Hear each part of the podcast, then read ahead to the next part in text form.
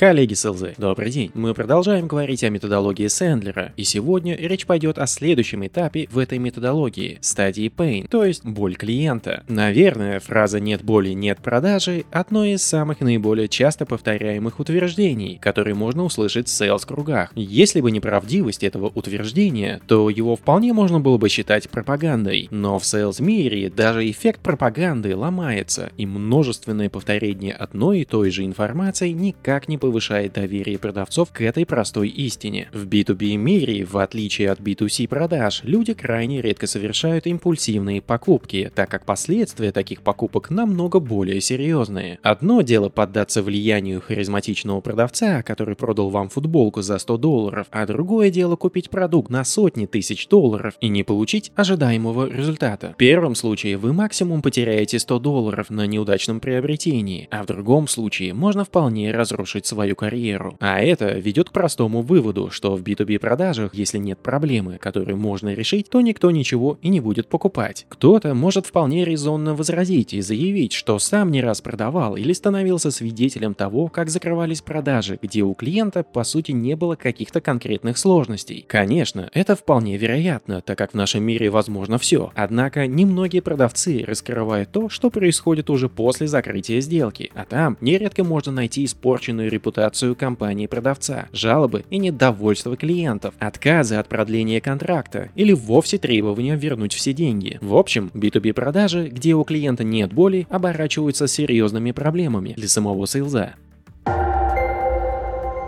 Методология Сэндлера, как и все остальные, утверждает, что продажа невозможна, если у клиента нет боли, которую Sales может решить за счет своего продукта или услуг. При этом боль, по мнению Сэндлера, состоит из трех ключевых компонентов Первый компонент – это наличие существующей проблемы или проблемы, которая может возникнуть в обозримом будущем. Здесь важно подчеркнуть, что боль – это разница между тем состоянием, в котором клиент хотел бы находиться, и тем состоянием, в котором он находится сейчас. То есть та самая существующая боль, а также разница между тем, где клиент хотел бы находиться, и негативным состоянием, где он может оказаться, если не примет соответствующих мер, то есть проблема, которая может возникнуть в будущем.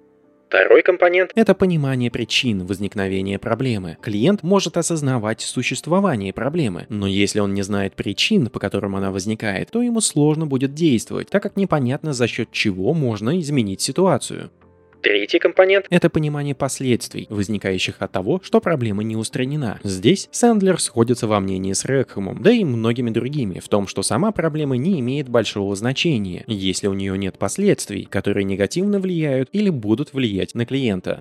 Также Сэндлер подчеркивает, что люди имеют большую тенденцию действовать, чтобы избегать боли, а не для получения удовольствия. Это утверждение вполне соответствует научным исследованиям. Например, Маклиланд в своей теории выделяет избегание боли как один из факторов мотивации, а Канеман, чье имя в этом подкасте встречается чаще, чем любое другое, говорит о том, что возможность потери условных 100 долларов для людей воспринимается острее, чем возможность выиграть условные 300 долларов. Иначе говоря, все люди Люди любят что-то приобретать, но еще сильнее они не любят что-то терять и лишаться того, чем уже обладают. Именно поэтому стоит конвертировать все фичи и преимущества вашего продукта, то есть его описание с точки зрения удовольствия, в описании боли и негативных последствий от того, что клиент не использует этот самый продукт, потому что такое описание позволит показать клиенту, что он не просто упускает какую-то возможность, а несет потери здесь и сейчас. Однако Сэндлер не останавливается на том, чтобы дать нам теоретическое понимание боли и предлагает метод DECAF, который помогает раскрыть сложность бытия конкретного клиента. Decaf – это метод задавания вопросов, который используется для раскрытия боли клиента и получения от него необходимой информации. Можно сказать, что это подход, при котором Sales получает все необходимые условия для задачи, которую предстоит решить, а клиент приобретает более качественное понимание своей собственной проблемы. При этом Decaf покрывает области, важные для продажи, о которых другие подходы молчат, а потому представляет особый интерес. Дикаф – это аббревиатура, а не описание какого-нибудь напитка без кофеина и состоит из пяти элементов. D – details или детали. E – elapsed time или пройденное время. C – costs или расходы, стоимость. A – actions или действия. F – feelings или чувства. Рассмотрим каждый из элементов отдельно. D. Детали. Вопросы, относящиеся к этому элементу, позволяют лучше прояснить ситуацию клиента. Это вопросы характера что, где, когда, кто, как и почему. Они абсолютно идентичны тому, что можно найти в ситуационных и проблемных вопросах из спин от Нила Рэхэма. В этом выпуске я не буду повторяться и рекомендую вам прослушать соответствующие эпизоды по методу спин. Только отмечу, что цель всех этих вопросов проста. Ответы на них должны дать СЛЗу четкое понимание, с чем именно сталкивается клиент и при каких обстоятельствах это происходит происходит. И пройденное время. Это как раз одна из тех важных деталей, про которую другие методы задавания вопросов молчат. Вопросы этой группы позволяют вам понять, как долго клиент испытывает ту или иную проблему, которая обсуждается в сейлс-цикле. Однажды в моей практике в один день прошли две встречи в ряд с разными клиентами, где была затронута одна и та же тема – высокий уровень текучести продавцов. В первом случае мой потенциальный клиент жаловался на то, что у них резко увеличилось количество сейлзов, которые покидали компанию, и на момент беседы текучесть составляла составляла приблизительно 30% в год, хотя предыдущие 5 лет она не превышала и 15%. Второй же клиент нам с гордостью рассказывал о том, что они уже несколько лет удерживают этот показатель на отметке в 45%. Интересно то, что это были два прямых конкурента, работающих на одном и том же рынке с крайне схожими решениями. И как видно из этого случая, первый клиент судорожно пытался найти решение новой проблемы, а второй искренне радовался тому, что ситуация остается стабильной. Разница между двумя этими компаниями компании была в том, что второй клиент уже годами живет с этой проблемой и вообще не воспринимает ее как проблему, так как считал это естественным ходом вещей, с которым нужно уживаться. Но первый клиент до этого жил в другом мире, который резко изменился и стал менее удовлетворительным для него. Именно поэтому Сэндлер подчеркивает важность квалификации клиента за счет вопросов о длительности существования проблемы, ведь чем дольше проблема существует, тем выше вероятность того, что клиент с ней свыкся и даже не воспринимает ее как что-то требующее требующие внимания. По факту, элемент elapsed time состоит из одного простого вопроса, который можно задавать в разных формах. Когда вы впервые обнаружили существование этой проблемы? Как долго вы уже пытаетесь справиться с этой задачей? Задав этот вопрос, вы можете встретить клиентов, которые ответят в той или иной форме, что проблемы существуют очень длительное время. Если такое произойдет в вашем случае, важно уточнить причину, по которой клиент решил обратить свое внимание на это сейчас. Вот пример таких вопросов. Вы упоминали о том, что впервые столкнулись с этой проблемой 10 лет назад. Что заставило вас обратить на нее внимание именно сейчас? Знаете, возможно, что я ошибаюсь, но мне кажется, что за последние пять лет вы вполне научились уживаться с этой сложностью, что вас привело к тому, чтобы искать решение этой проблемы сейчас. Из нашей беседы я делаю вывод о том, что вы уже несколько лет живете с этим. Зачем сейчас менять что-либо? Пси. Расходы. Стоимость. Эта группа вопросов нужна для того, чтобы понять, какие расходы или потери несет клиент от того, что проблема продолжает существовать. Они также пересекаются с импликационными вопросами из метода SPIN, но как и медик рекомендуют оцифровать потери, чтобы клиент четко понимал бизнес-стоимость своих неурядиц. Это позволит клиенту получить обоснование для действия, а значит и для потенциальной покупки решения СЛЗ. Вот несколько примеров того, как могут звучать такие вопросы. Вы говорили о том, что высокая текучесть продавцов негативно отражается на выполнении плана по продажам. Какую сумму вы оцениваете потери? Я понимаю, что неприятно, когда оборудование выходит из строя. Однако, если мы говорим о цене для бизнеса, то как и в чем вы измеряете стоимость поломки? Если бы эта ситуация повторилась прямо сейчас, то каков был бы размер убытка для компании? Эй, действие!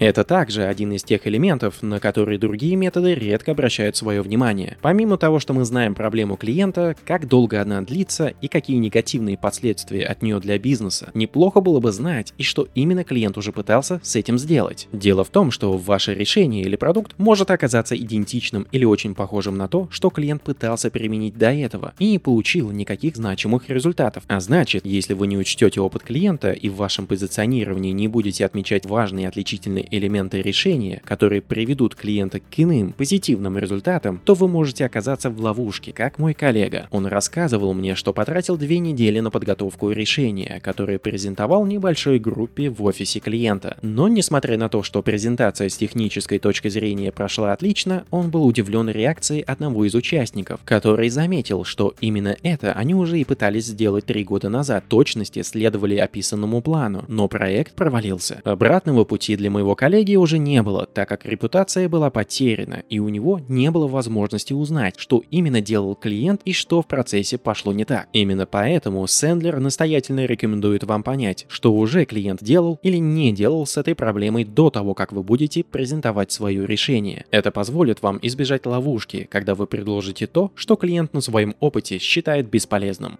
Примером могут служить следующие вопросы. Какие меры вы предпринимали, чтобы решить эту проблему? Что вы уже пытались сделать для решения этой сложности? Как сработали те решения, которые вы применяли? Что, исходя из вашего опыта, точно не сработает в контексте вашей компании? Также это является отличным местом для того, чтобы уточнить у клиента его опыт работы с вашими потенциальными конкурентами. Например, кого вы привлекали для решения этой задачи? Что бы вы отметили как минусы в том подходе, который применял ваш провайдер? Имея опыт совместной работы с ними, что бы вы сделали по-другому? Опять же, это позволит вам оценить, насколько клиент благосклонно будет относиться к вашему решению и нужно ли вам изменить позиционирование вашего решения для конкретного клиента. F. Этот последний элемент пытается раскрыть важность проблемы для конкретного индивидуума, с которым Sales ведет разговор. Дело в том, что пройдя по всем предыдущим вопросам, вы можете квалифицировать клиента и думать, что потенциал для продажи действительно есть. Однако представьте, что клиенту на самом деле абсолютно все равно на то, что текучесть сейлзов увеличилась ровно в два раза, что это привело к тому, что выполнение плана упало на 30%. Ему просто все равно, так как его голова забита совершенно другим. Для того, чтобы проверить проверить мотивацию клиентов, Сэндлер предлагает уточнять у вашего собеседника, что именно он потеряет или выиграет от имплементации вашего продукта. Вот пример таких вопросов. Если представить себе, что эта проблема сохранится, то как это на вас повлияет? Предположим, что мы с вами договорились, и вы имплементировали наше решение. Что лично для вас изменится? Если у клиента не обнаружится мотивации, то можно спросить, как это решение отразится на его коллегах, руководителе и так далее. Задача этого элемента либо найти, почему это может быть важно для конкретного человека, либо понять, что эта проблема мало кого интересует компании, а значит, нужно перестать тратить свое время и найти более потенциального клиента. Итак, коллеги, наличие боли у клиента, и неважно, существовала ли она до прихода сейлза или была сформирована за счет его коммуникации с клиентом, является важным условием для того, чтобы продажа состоялась. Подход DCAF является хорошим инструментом, чтобы раскрыть и квалифицировать боль клиента. Надеюсь, что этот инструмент займет свое достойное место в вашем репертуаре. В следующем выпуске мы продолжим рассматривать субмарину Сэндлера. Подписывайтесь на подкаст, делитесь им с друзьями и коллегами, если хотите. Успехов вам и отличных покупок вашим клиентам!